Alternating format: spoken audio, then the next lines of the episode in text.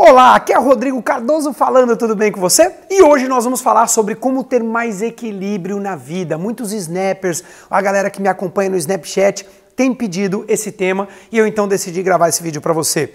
Como você faz para ter uma vida mais equilibrada?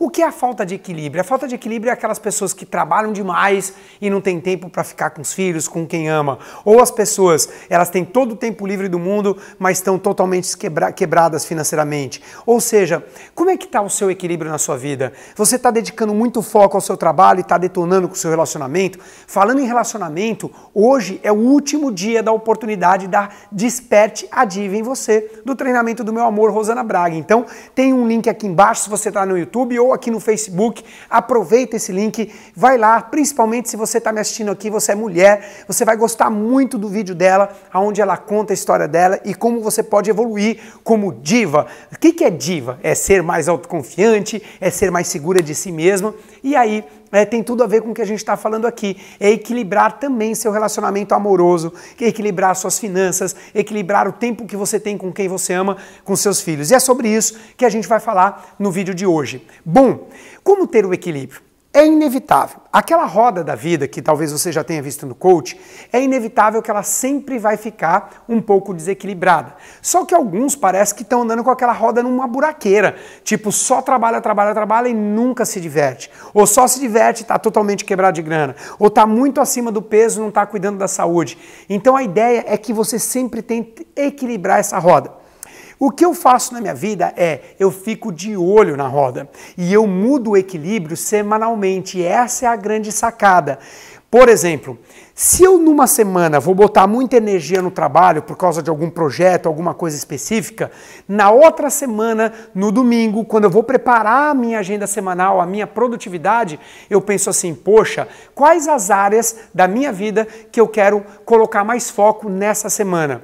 Ah, nessa semana vai ser o meu relacionamento. Então, na outra semana, eu já decido sair para jantar com a Rô mais vezes, eu decido levar lá no shopping, a gente decide passear, a gente vai na cachoeira cachoeira aqui em Florianópolis, vamos caminhar de mãos dadas aqui na praia, a gente faz alguma coisa mais intensa no relacionamento e dou uma pisadinha no freio na questão profissional. Na outra semana eu percebo, puxa vida, agora é hora de cuidar um pouco mais das crianças, dos filhos. Então eu dedico mais tempo para o Lucas, eu falo com o Nicolas que está fora do Brasil, eu faço Skype com ele, passo WhatsApp para ele, a gente se dedica mais. Então é diariamente que você consegue o equilíbrio? Não. Diariamente é, é, é bem difícil, porque no dia a dia a gente está cuidando de uma série de coisas que a gente tem que lidar. Então, a maneira com que eu faço para ter minha vida mais equilibrada, eu utilizo o meu planejamento semanal. Você tem as áreas da vida, a área de estudo intelectual. Então, por exemplo, você que eu tenho nas minhas metas melhorar os meus treinamentos e as minhas capacitações com cursos. Então, o que eu faço? Essa é a minha área intelectual.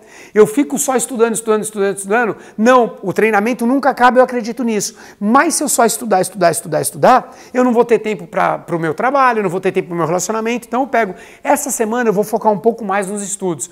Então eu foco mais nos estudos. Sempre lembrando que durante o meu dia eu tiro os 15 minutinhos para ler todos os dias. 15 minutos a uma hora é uma coisa que você pode fazer com consistência. Mas, por exemplo, um curso como uma formação de coach, um curso como um intensivo de, é, do, do, Gabriel Goff, por exemplo, que eu gosto, ou então um curso de produtividade do Jerônimo Temel, os cursos que eu gosto, que eu indico, inclusive, o que, que eu faço? Eu boto energia naquela semana, faço uma imersão.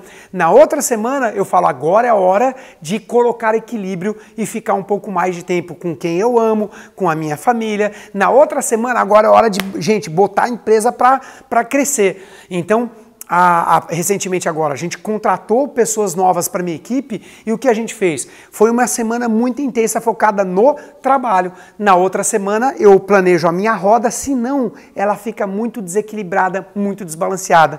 É assim que eu faço para manter minha vida mais equilibrada. E no dia a dia eu procuro ter meus momentos de IAP. Quem não viu meu vídeo de IAP ainda procura aí no YouTube, ou se você não escutou o podcast, o LCast do IAP, indicador de autopresença, mantendo-se presente, porque a, o estado de presença também te mantém no equilíbrio. Eu mantenho o IAP.